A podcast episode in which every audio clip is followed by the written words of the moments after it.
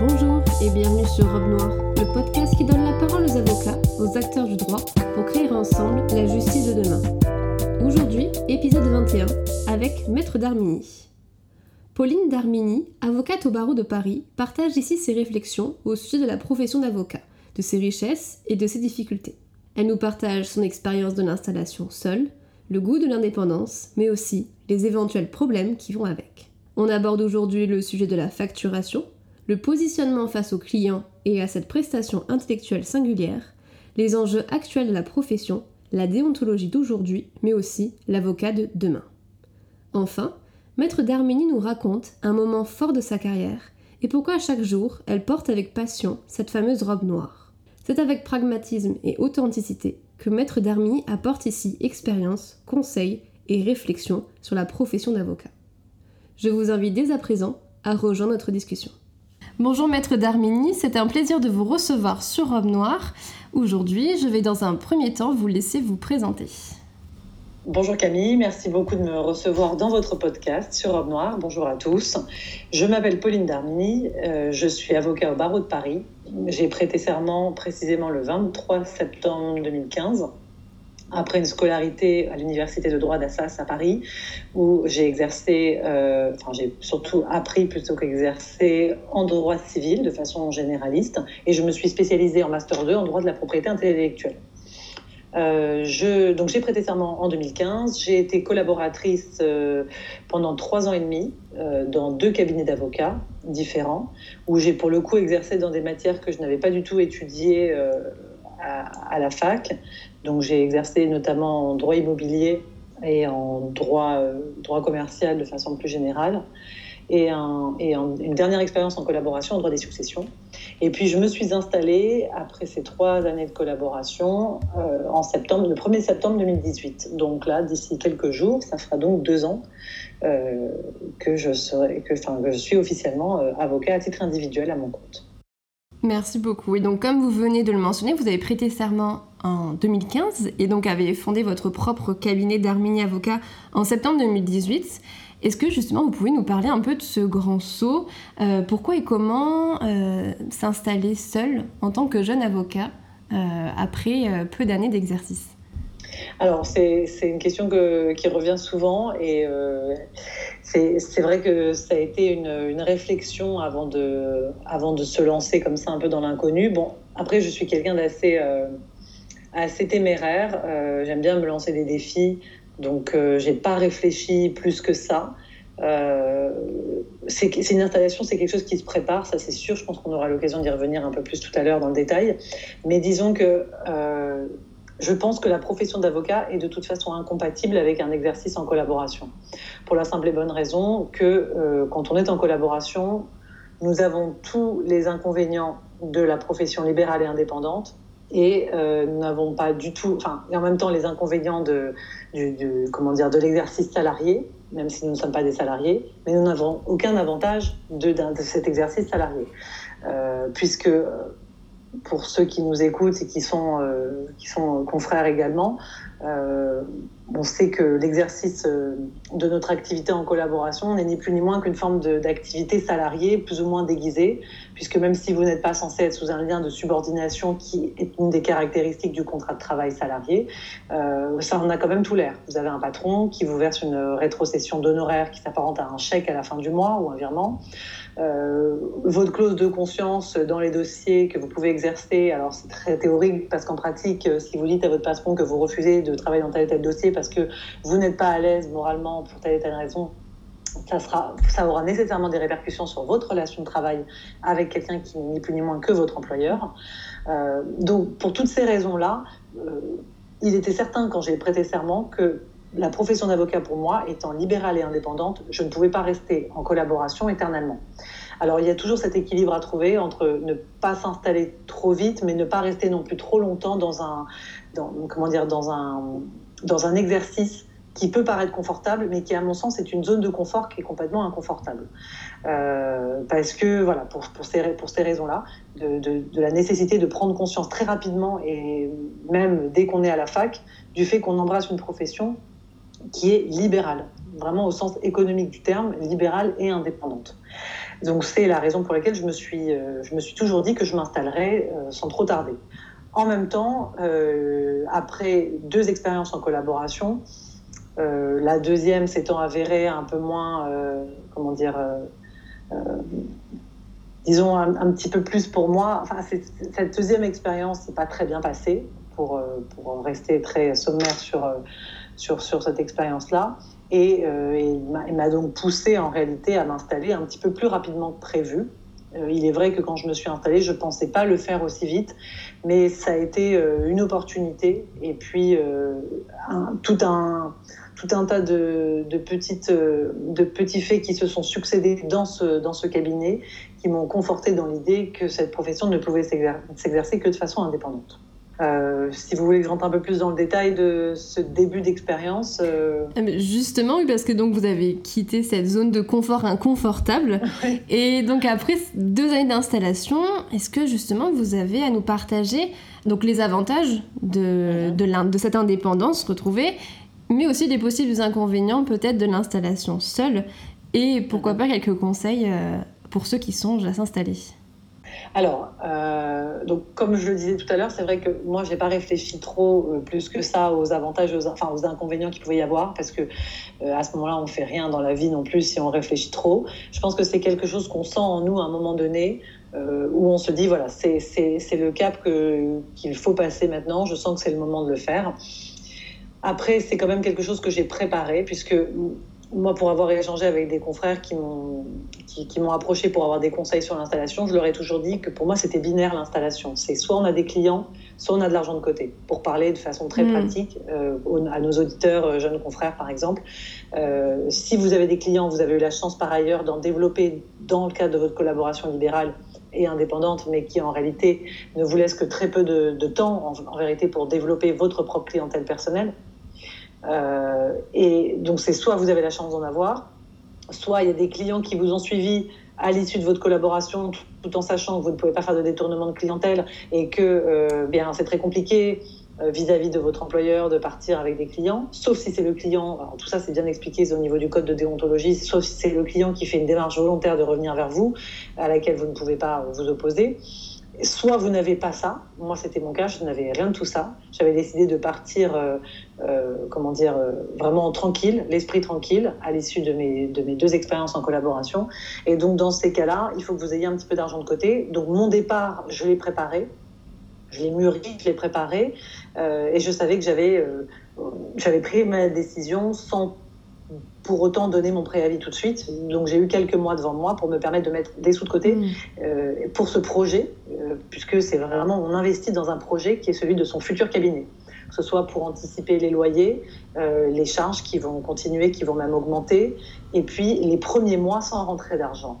Alors, ça me permet tout de suite de faire le lien avec les inconvénients d'une installation un peu rapide comme ça. C'est qu'effectivement, il faut être armé psychologiquement, vraiment être solide pour se dire, euh, les premiers mois, si j'ai pas de clientèle, et que vraiment je suis partie euh, très réglo de mes patrons, euh, il va y avoir les, des premiers mois qui vont être un petit peu difficiles. Donc il faut, essayer de ne pas tomber non plus dans le piège qui est celui d'accepter n'importe quel type de dossier, même des dossiers avec lesquels vous n'êtes pas forcément à l'aise.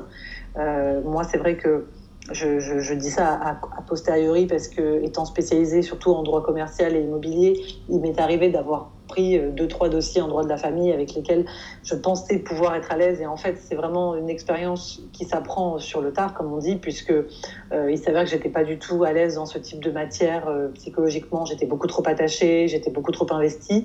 Et, et bon, voilà. Donc, et puis, et puis c'est vrai qu'on les prend parce qu'on se dit, ben, on n'a pas encore de, réseau, hmm. on n'a pas encore de développement, on crée un site internet, on essaye de mettre tout ça en place, mais c'est fini l'époque de l'avocat qui s'installe, qui met sa plaque, euh, surtout qu'on n'a pas le droit de faire à Paris, euh, soit dit au passage, euh, qui met sa plaque et puis qui attend gentiment que les clients arrivent ou, par exemple vous êtes issu d'une famille d'avocats de père en fils et vous avez la chance de pouvoir profiter de la notoriété qu'a pu avoir votre, votre père, votre mère ou voilà vos grands-parents par ailleurs. Donc, euh, on a un peu le réflexe de prendre n'importe quel type de dossier euh, parce que premier inconvénient majeur de l'installation, c'est au début, le manque d'argent, tout simplement. La fin du mois, euh, c'est quelque chose, quand on attend son chèque à la fin du mois, quand on est en collab ou quand on est salarié, là, c'est, on, on, est dans le grand inconnu. Il n'y a plus ce côté, j'attends, j'attends ma rétrocession. Non, c'est, c'est par moi-même que je vais devoir aller chercher les clients et que je vais devoir gagner ma vie par moi-même.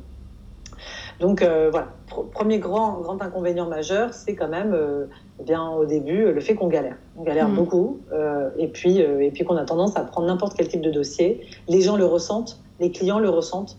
Euh, donc, faut pas avoir peur de dire non, même si on n'a pas assez de, d'argent pour euh, payer nos charges euh, ce mois-ci. Il faut pas avoir peur de refuser des dossiers dans lesquels vous ne sentez pas à l'aise, parce que euh, voilà, psychologiquement, le client le ressent, il prend le dessus sur vous. Alors qu'il faut jamais oublier que si c'est lui qui vient vers vous, c'est que c'est lui qui a besoin de vous. Mm. Vous n'avez pas besoin de lui. C'est lui qui a un problème, qui vous soumet, qu'il a besoin que vous puissiez défendre, mais c'est pas vous qui, avez besoin, qui avez besoin du client. Même si, dans la réalité, au départ, on a beaucoup besoin des clients pour pour vivre. Donc, premier inconvénient majeur, ça a été ça, ça a été la, grande instabilité financière par rapport euh, à, l'exercice d'avocat en collaboration. Euh, l'inconvénient aussi, c'est celui de se dire, de prendre conscience que euh, on a été formé à faire du droit et uniquement du droit à la fac, et qu'on nous a jamais préparé à être chef d'entreprise, à être comptable, à être community manager, développeur web, enfin bref, toutes ces casquettes là donc, euh, bon, euh, j'ai un peu regretté euh, a posteriori de ne pas avoir pris des cours de comptabilité en parallèle pour, pour me former un peu sur la facturation, ce qu'ils appellent les recettes, les dépenses, la comptabilité d'encaissement, enfin bref, toutes ces petites, toutes ces petites notions qui sont. qui, qui, vous parlent dans les grandes lignes, mais la distinction entre le revenu, enfin comment dire, les recettes, le chiffre d'affaires. Donc voilà, ça, ça a été le, pour moi, le, deuxième grand inconvénient quand même, c'est de se dire qu'on est juriste, on est bon juriste, mais, euh, en tant que chef d'entreprise, euh, c'est vraiment difficile, c'est vraiment difficile à gérer quand on n'est pas préparé à tout ça. Et puis, euh, et puis bah, c'est vrai que la négociation des honoraires, c'est un, un, grand sujet. parce que mine de rien, je ne sais pas si les confrères partagent avec moi ce, ce sentiment, mais on n'ose pas demander de l'argent. Hmm. Euh, moi, j'en ai discuté pas mal avec, euh, avec des avocats qui, euh, qui même ont de la bouteille et qui ont 30 ans derrière eux. ils sont toujours gênés au moment où il faut réclamer de l'argent. Et les gens le, ressentent, je pense, et c'est ce qui fait que de nos jours, on a beaucoup plus de facilité à accepter de payer 300 euros des soins dans un centre esthétique ou des soins dentaires plutôt que de payer un conseil juridique chez un avocat. On s'attend à ce que ça soit gratuit, on s'attend à ce que le rendez-vous et la consultation soient gratuites, euh, alors que quand vous vous rendez euh, chez votre ophtalmo, euh, ça vous viendra même pas à l'idée de ne pas payer la consultation à la fin du rendez-vous ou même d'être étonné que votre spécialiste vous demande de payer le rendez-vous. Donc je ne sais pas si ça a été ancré dans les mœurs, depuis combien de temps, je ne sais pas. Est-ce que c'est de notre faute à nous aussi, avocats, du coup d'être mal à l'aise quand, on est au moment d'envoyer notre facture d'honoraires et que du coup ce malaise se ressent chez les gens qui, qui prennent le dessus sur les avocats là-dessus? Euh, Voilà, je ne sais pas euh, quelle est l'origine de cette difficulté, mais le fait est que voilà, je, je sais que je ne suis pas la seule dans cette situation pour avoir échangé sur ce sujet-là. Et on a toujours cette difficulté au moment d'envoyer la facture, de préparer le devis, de se dire combien je vaux. Est-ce que mm. c'est pas trop? Est-ce que ce que je vaux, c'est vraiment ça? Euh, sur quoi je me base? Et puis alors là, vous n'êtes pas du tout aidé. Hein. Euh, moi, j'ai eu le malheur d'appeler deux, trois fois le Conseil de l'ordre pour avoir des, des, renseignements ou des conseils. On m'a dit, bah, écoutez, euh, les, la, comment dire, les honoraires sont libres. Oui, ils sont libres, mais ça serait bien d'avoir une grille pour les débutants. Alors on regarde un peu les sites internet des autres confrères, on voit un peu ce qui se fait, mais de Paris à la province, c'est différent. Euh, donc euh, c'est vraiment, euh, on est jeté dans le grand bain et on ne sait pas nager et on doit quand même se débrouiller. Donc voilà, ça, ça a été les inconvénients majeurs que j'ai trouvé et que je, je, vis encore à l'heure mmh. actuelle. Hein. Ça c'est quelque chose que j'ai pas, enfin ce que j'ai réussi à dépasser, c'est vraiment le fait de se dire oui, je donne un conseil, c'est une prestation de service, c'est pas un objet matériel que je vous vends, c'est pas un canapé, euh, c'est pas un bijou. Je vous vends mon, travail, mon expérience euh, et, mon savoir. C'est pas mon savoir-faire, c'est mon savoir. Donc je vous le vends et j'estime que ça doit nécessiter une contrepartie financière, voilà, qui est méritée. Donc ça, j'ai réussi à le dépasser. Mais euh, voilà, la, les difficultés de l'installation et, euh, les aléas en fait dans la clientèle, dans les rentrées d'argent, ça c'est quelque chose qui est toujours présent dans mon, dans mon cabinet à l'heure actuelle. Alors parlons quand même du positif. Euh, puisqu'il y en a quand même beaucoup. Euh, alors au niveau des avantages, ben, c'est vrai que quand vous passez de la collaboration à l'installation, vous avez une grande souplesse dans la négociation et dans le choix de la clientèle, dans la définition de la stratégie. C'est vrai que parfois quand on n'est pas d'accord avec son patron sur une stratégie abordée dans un dossier, on n'a pas vraiment notre mot à dire. J'en reviens à cette histoire de clause de conscience qui pour moi ne vaut pas grand-chose en vrai. Euh, donc euh, c'est vrai que c'est toujours un petit peu délicat de, de, suivre une stratégie qui vous est imposée, avec, la, dans la, enfin, avec laquelle vous n'êtes pas forcément en accord et que ça soit pas suivi d'effet parce qu'au final c'est le client de votre patron et c'est votre patron qui va déterminer la stratégie à suivre. Euh, la liberté également dans la détermination des honoraires. Je pense que ça nous est déjà tous arrivé euh, euh, d'être dans un cabinet où on n'est pas forcément en accord avec les honoraires, on les trouve souvent trop élevés par rapport à la prestation fournie. Et donc là, on, et puis on se retrouve face aux clients souvent parce qu'on est quand même très exposé en collaboration et puis on n'est pas bien parce que on se dit que c'est pas pas c'est pas adapté à la prestation demandée. Donc là, vous avez quand même une grande liberté dans la dans la facturation et ça c'est quand même énorme. Il faut dire ce qui mmh. est, c'est énorme. Euh, et, puis, euh, et puis quand même une liberté dans l'organisation de son travail. Mine de rien, euh, comme je le disais tout à l'heure, en collaboration, vous avez quand même des horaires de travail, des jours de travail. Là, vous, avez, vous êtes quand même très libre dans l'organisation de votre travail. Vous pouvez travailler de chez vous, de votre cabinet. vous pouvez travailler dans le train quand vous partez en audience. le week-end, si par exemple lundi, mardi, vous n'avez pas envie de travailler. Donc, c'est c'est vrai que c'est les, les, les, seuls, enfin pas les seuls, mais c'est le peu d'avantages qu'on a dans l'exercice libéral d'une profession, qu'on soit médecin, avocat, expert comptable ou autre. Et c'est vrai qu'il ne faut pas hésiter à, le mettre quand même en avant et à en profiter aussi. J'espère que je n'ai pas été trop longue. non, non, non, non, c'est parfait justement. Et c'est très intéressant justement la difficulté euh, de pouvoir mettre un prix sur une prestation intellectuelle. Euh, c'est quelque chose qui revient beaucoup. C'est vrai que, alors moi je parle en tant qu'élève avocat, euh, on n'est pas forcément formé, même comme vous me disiez, à, une échelle de valeur, juste à savoir un peu ben, combien, euh, un, minimum de taux horaire, un minimum de, euh, voilà, de, de, de, convention d'honoraires, etc. Ça, on n'est pas du tout formé. Et c'est vrai que c'est quelque chose qui revient beaucoup donc chez les élèves avocats, chez les jeunes avocats aussi que je connais, cette difficulté à se jauger soi-même sa prestation, euh, qui est donc à la fois le corollaire d'une liberté lorsqu'on s'installe, et en même temps une difficulté parce que, comme vous disiez, il y a il y a un peu une solitude, une difficulté à, justement mettre un prix sur euh, sa prestation intellectuelle. Euh, est-ce que vous avez justement, euh, je sais pas, des, des, conseils à ce sujet ou comment vous avez réussi à trouver un équilibre là-dedans ou même psychologiquement, à, fixer son prix psychologique ou à, à ne pas se brader et en même temps être confortable avec ce qu'on propose? Alors malheureusement, c'est uniquement l'expérience. Hmm. l'expérience sur le travail sur les dossiers qui va vous permettre de savoir euh, quel est le prix juste et le prix raisonnable par rapport à la prestation demandée, que ce soit euh, la rédaction d'un paquet d'actionnaires, que ce soit euh, la rédaction de conclusions en réponse, le nombre de répliques qu'il peut y avoir. En fait, je pense que c'est la transparence vis-à-vis -vis du client, tout bien spécifié dans la convention d'honoraires, mettre les différentes étapes. C'est sûr que la facturation au temps passé, c'est ce qui est pour nous le seul moyen de vivre dignement de notre métier mais c'est en même temps extrêmement angoissant pour le client, puisque le temps, c'est de l'argent. Notre métier, c'est un métier qui est chronophage, donc c'est sûr que euh, on est dans une en fait, on est dans une dualité d'opposition permanente dans cette profession. Si on veut bien gagner notre vie dignement, en étant à titre individuel, il faut malheureusement choisir sa clientèle et on n'a pas toujours les moyens de la choisir quand on démarre.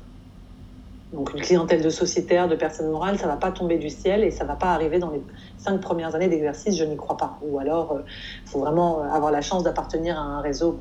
Et puis tout le monde n'a pas envie non plus d'avoir ce type de clientèle. Euh, tout le monde a le droit à une défense, euh, que ce soit en matière pénale ou en droit de la famille. la facturation au temps passé, malheureusement, elle ne se négocie pas facilement avec tout le monde et je le comprends amplement. Il faut toujours se mettre à la place du client pour se dire mais moi est-ce que j'aurai les moyens d'investir dans une telle somme d'argent? Surtout quand on me dit qu'on peut pas me garantir le résultat qu'on est soumis à l'aléa judiciaire qu'on n'est pas dans la tête des juges. Nous on doit dire tout ça pour se protéger. Et puis c'est la réalité déjà. Et euh, pour, pour, se protéger contre, contre notre, les risques d'engager notre responsabilité, qui est tout le temps une épée de Damoclès au-dessus de nos têtes, ça on y pense sans arrêt. Moi, j'y pensais pas tant en collaboration, mais dès que vous commencez, vous y pensez tout le temps. La moindre bêtise qu'on peut faire dans un dossier, euh, ce qu'on peut écrire euh, en oubliant de mettre la mention officielle. Ou, bref, c'est des petits détails comme ça, mais on engage notre responsabilité tous les jours. à chaque fois qu'on commence le matin à travailler. Et donc, du coup, c'est vrai que j'ai pas vraiment de, conseils à donner hormis l'expérience. C'est-à-dire que vous mm. allez commencer, prendre un dossier et puis réaliser que là, vous avez travaillé l'équivalent de 50 heures à 10 euros de l'heure, que vous êtes moins payé qu'une babysitter. Et là, vous vous dites, mince, il y a quelque chose que j'ai mal jaugé, mm. que j'ai mal évalué. Et donc, ça vous, vous faites votre propre grille par votre propre expérience. Quand la même prestation de service vous sera demandée par un autre client, Là, vous serez suffisamment armé dans votre, dans, dans, votre esprit pour savoir exactement quel est le juste prix à fixer, qu'est-ce qui est raisonnable.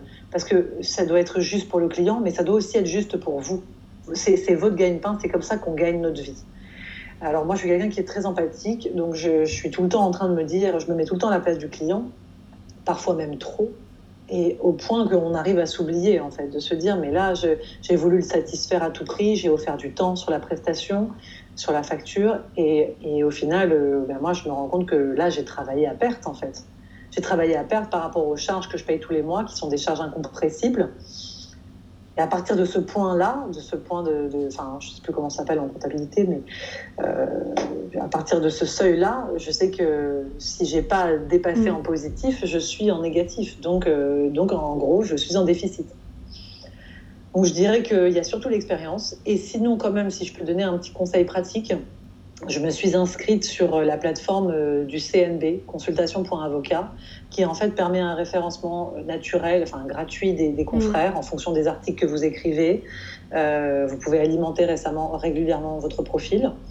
Et du coup, vous, vous êtes de plus en plus visible en fonction de, de, cette, euh, de ce référencement naturel, ce qui vous permet ensuite eh bien, de mettre sur votre site internet, par exemple, une grille tarifaire du CNB qui permet aux gens en fait, de prendre directement un rendez-vous, par exemple être rappelé par téléphone, répondre à une question, euh, prendre un mmh. rendez-vous en ligne ou un rendez-vous en cabinet. Et là, du coup, le CNB vous laisse une marge euh, de liberté évidemment dans la fixation du taux, mais euh, comme il y a beaucoup de confrères qui sont également référencés sur le CNB, vous voyez souvent des, chiffres qui reviennent et vous vous dites Ah oui, alors ça c'est raisonnable de fixer ça à 200 euros, ça pour une question rapide, moins de 2000 caractères, euh, bon bah, euh, ça, ça ce prix-là me paraît raisonnable. Donc il y a mmh. votre propre expérience dans les dossiers.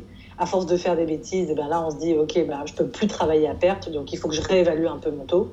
Et, et puis il y a aussi, voilà, le, pour moi à titre personnel, mmh ça a été l'inscription sur la, plateforme du CNB qui m'a permis de, de, m'auto-juger aussi par rapport, et me comparer par rapport au prix des, autres contrats. D'accord, merci beaucoup. Et justement, en prenant un peu de recul, est-ce que vous, vous avez vu un peu des, observer, pu observer des choses à améliorer ou à moderniser pour faciliter l'installation des, jeunes confrères? De façon assez générale, je pense que c'est vraiment une réflexion globale mmh. euh, que je vais vous dire là. Euh, je pense que, comme je le disais tout à l'heure, c'est fini l'époque de l'avocat qui s'installe et qui attend, euh, qui attend sagement que les clients viennent sonner à la porte. Et pour autant, malheureusement, il n'y a que très peu d'évolution sur nos règles déontologiques. Euh, on veut à tout prix euh, ne pas faire de l'avocat un commerçant, alors que nous ne sommes rien d'autre que des commerçants. Je suis désolée, c'est peut-être pas très digne aux, oreilles de certains, mm. mais nous sommes des commerçants. Nous vendons une prestation en échange d'une rémunération. Donc euh, voilà, notre, notre cabinet, c'est notre commerce. Nous sommes des chefs d'entreprise. Nous investissons dans des sites internet, dans, dans des logiciels. Euh, nous investissons chez LexisNexis, Lamiline, euh, qui sont nos fournisseurs, hein, nos fournisseurs de notre savoir, de l'amélioration de notre savoir. Ensuite, nous vendons une prestation de service immatériel, mais qui est néanmoins un produit fini que nous vendons en l'échange d'une rémunération, enfin d'une contrepartie financière. Donc je pense que déjà notre notre déontologie doit pouvoir être un peu plus souple quand même. Alors on n'arrête pas de nous dire qu'il y a eu beaucoup plus de souplesse dans la communication, dans la publicité. Euh, oui et non. Bon, moi c'est vrai que quand j'ai créé mon site internet, euh, on m'a dit euh, vérifie quand même auprès du Conseil de l'ordre que tout est bon. On m'a soumis un courrier où j'avais plusieurs modifications à faire. Alors je les ai faites en bon élève, mais c'est vrai que je trouve que ça manque un peu de flexibilité et euh, pour des jeunes confrères qui s'installent, euh, on, est, on, est très à cran derrière, enfin moi je suis par exemple très à cran derrière la déontologie, derrière euh, la responsabilité d'avocat qu'on engage.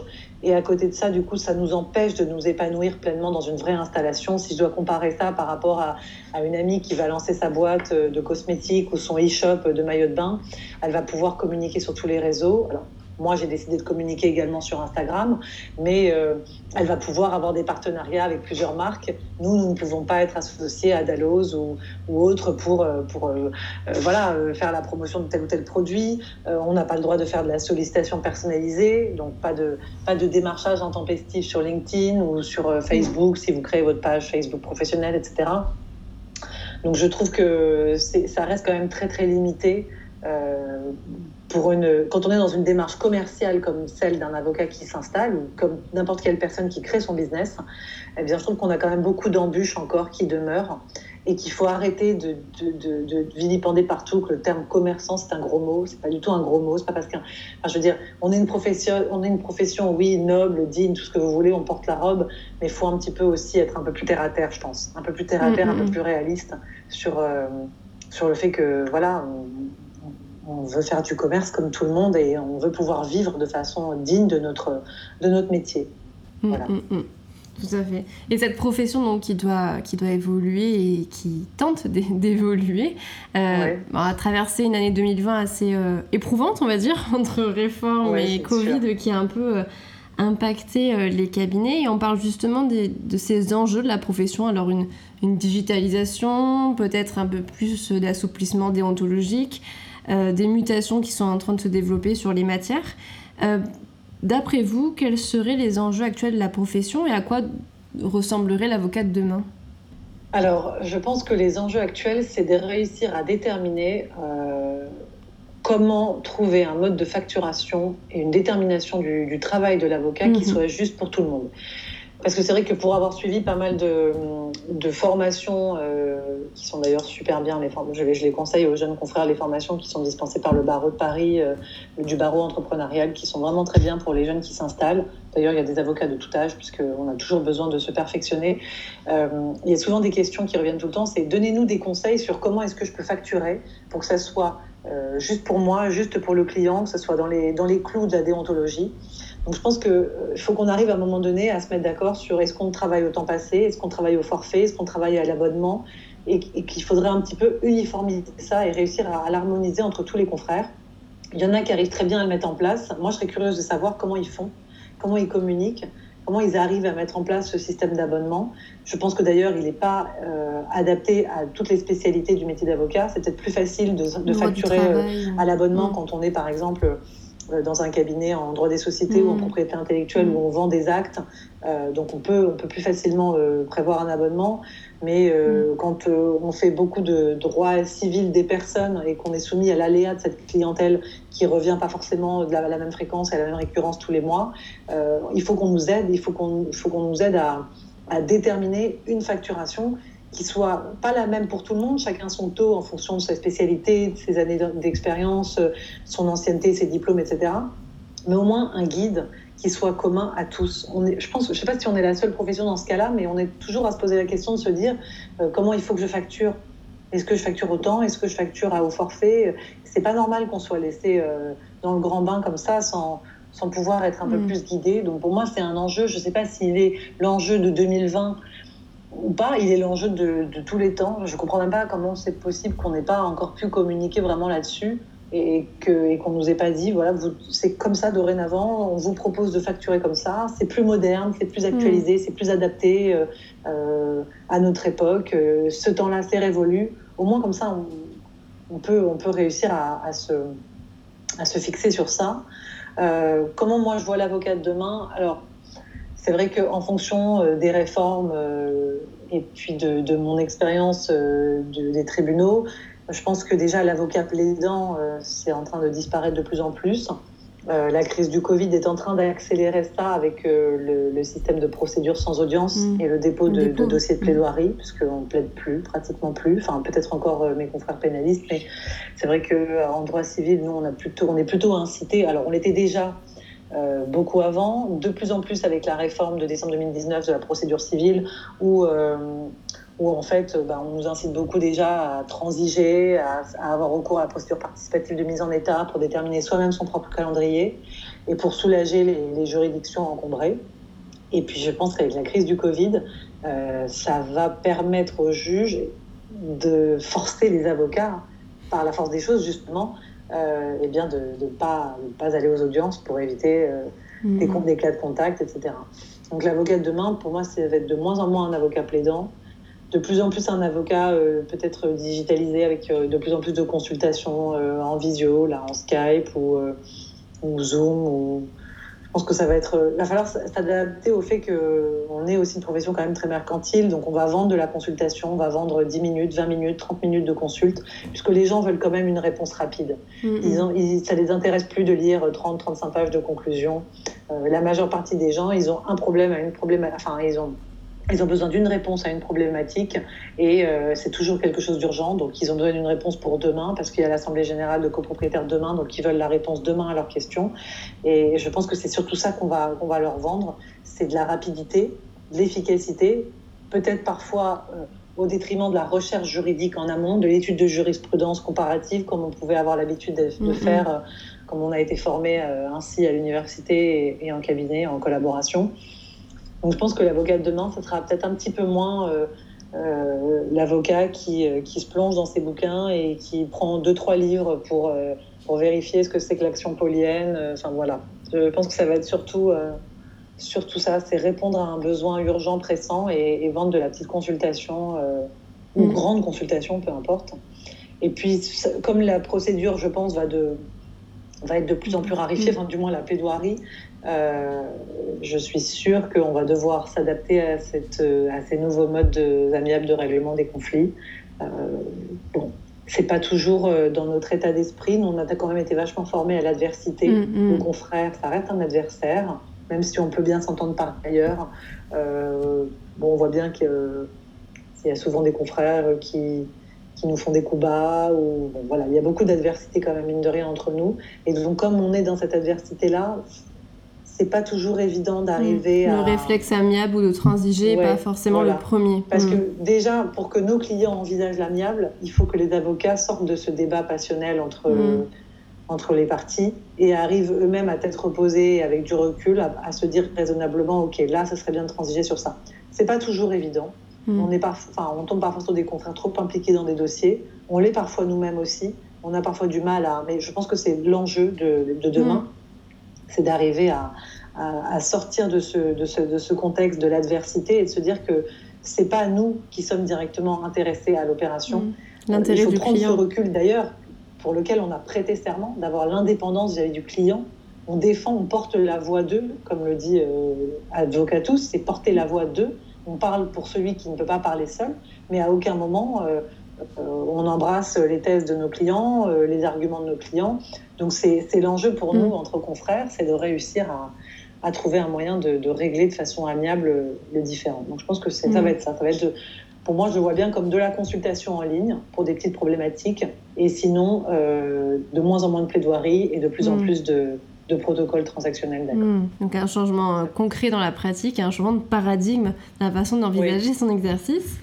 Et donc on a parlé un peu de l'avocat de demain. Si on devait se pencher sur l'avocat euh, d'hier et d'aujourd'hui, est-ce que vous pouvez nous partager un souvenir fort de carrière et, euh, un peu pour, pour, clore cet entretien, quelques mots euh, pour nous dire pourquoi vous portez aujourd'hui avec passion cette fameuse robe noire? Alors, un souvenir fort, je dirais que ça a été il y a à peu près un an, un an et demi.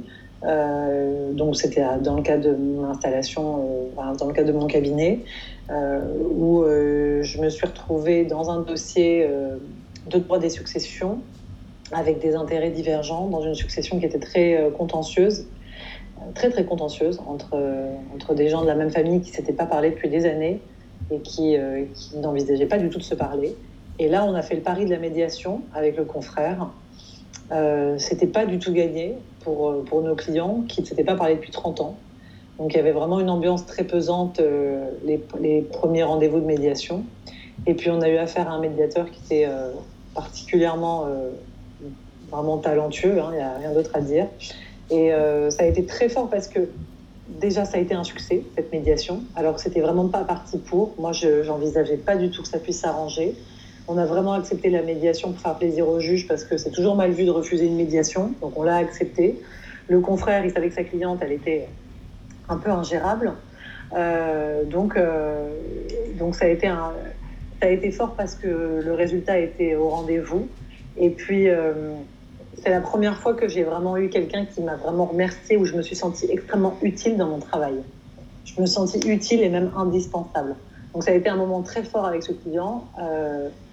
Et euh, voilà, j'en garde vraiment, euh, vraiment un bon souvenir. Et du coup, je, je, fais un peu le tremplin sur ce que vous m'avez dit tout à l'heure. Je me suis rendu compte que c'était pour ça euh, mm. qu'on faisait ce métier. Voilà. Pourquoi est-ce que je porte cette robe? C'est parce que vraiment, pour moi, je porte la parole de celui qui ne peut pas se défendre seul. Il n'a pas les armes juridiques, il n'a pas forcément toujours les armes intellectuelles, il ne va pas savoir employer les bons termes, il n'a pas forcément le droit de parole devant, dans le cadre de certaines procédures écrites ce ne sont pas des procédures orales vous avez forcément besoin d'un mm. avocat. Et donc là, c'était le cas dans ce type de dossier. Et je me suis vraiment sentie utile parce qu'il euh, n'aurait pas pu se défendre sans moi. Il a pu renouer également avec euh, ce, ce, membre de sa famille euh, et qu'il n'avait pas échangé depuis 30 ans. Donc en fait, à la fois professionnellement et personnellement, je me suis sentie très utile. Mm. Et, euh, et, je me suis dit, voilà, c'est pour ça qu'on fait ce métier. Il y a beaucoup d'embûches quand même. Euh, il y a beaucoup d'inconvénients. Il ne faut pas mentir aux, jeunes avocats et, aux jeunes qui envisagent de faire ce métier. Euh, il y a peut-être très peu de satisfaction, mais quand tu, quand tu en as, euh, elle est vraiment énorme en fait la satisfaction. Voilà, ça va pas être une satisfaction au quotidien. Je pense qu'au quotidien, c'est plutôt j'y arrive pas, je m'en sors pas, j'arrive pas à facturer, je gagne pas assez ma vie décemment. Ce client est super pénible il risque d'engager ma responsabilité, je crois que j'ai fait une boulette parce que je suis jeune, parce que, parce que je démarre. Mais quand il y a la satisfaction, elle est vraiment énorme. Elle est vraiment énorme de se dire j'ai mené ce dossier de A à Z toute seule. C'était mon client, mon dossier.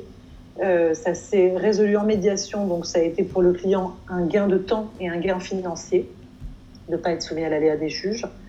Et ça a été, euh, voilà, c'est une victoire pour lui, mais c'est une victoire pour vous aussi en tant qu'avocat de vous sentir utile. C'est ça dont mmh, on a besoin, mmh. c'est vraiment se sentir indispensable. Derrière les enjeux du dossier, les enjeux humains. Merci, oui. merci beaucoup, Maître Darmini. Merci pour ce moment. Merci, merci. à vous. Merci. Je remercie chaleureusement Maître Darmini pour cet échange. J'espère que l'épisode vous a plu. Si c'est le cas, n'hésitez pas à aimer, commenter, partager et à rejoindre Robe Noire sur les réseaux.